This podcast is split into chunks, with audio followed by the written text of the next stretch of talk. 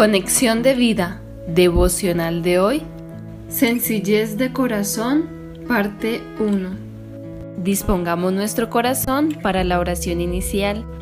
Padre, así como Jesús que se dio a sí mismo por mí, quiero comunicar y vivir ese amor colocado en mí por tu Espíritu, teniendo un corazón sencillo que piense en las necesidades de los demás antes que en las propias y que viva en comunión con otros creyentes para dar a conocer el mensaje de Cristo. En el nombre de Jesús, amén. Ahora leamos la palabra de Dios. Hechos capítulo 2, versículo 46.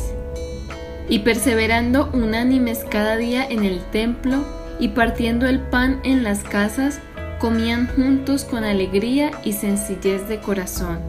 La reflexión de hoy nos dice, Tener sencillez de corazón implica comunión, gozo y un corazón humilde. Tenemos sencillez de corazón cuando aprendemos a compartir con otros, a escucharlos pacientemente y a trabajar en equipo para lograr un fin sin imponer nuestras ideas. Buscar la unanimidad implica llegar a acuerdos. También compartir lo que tenemos con otros sin egoísmo este era el ejemplo de las primeras comunidades cristianas en el primer siglo. Luego de la venida del Espíritu Santo sobre los creyentes, podemos ver cómo ellos, los que habían creído, estaban unidos de corazón y en espíritu. Y ninguno decía hacer suyo propio nada de lo que poseía, sino que tenían todas las cosas en común. Hechos 4:32 otro ejemplo muy claro es cuando nos sentamos a comer con otra persona.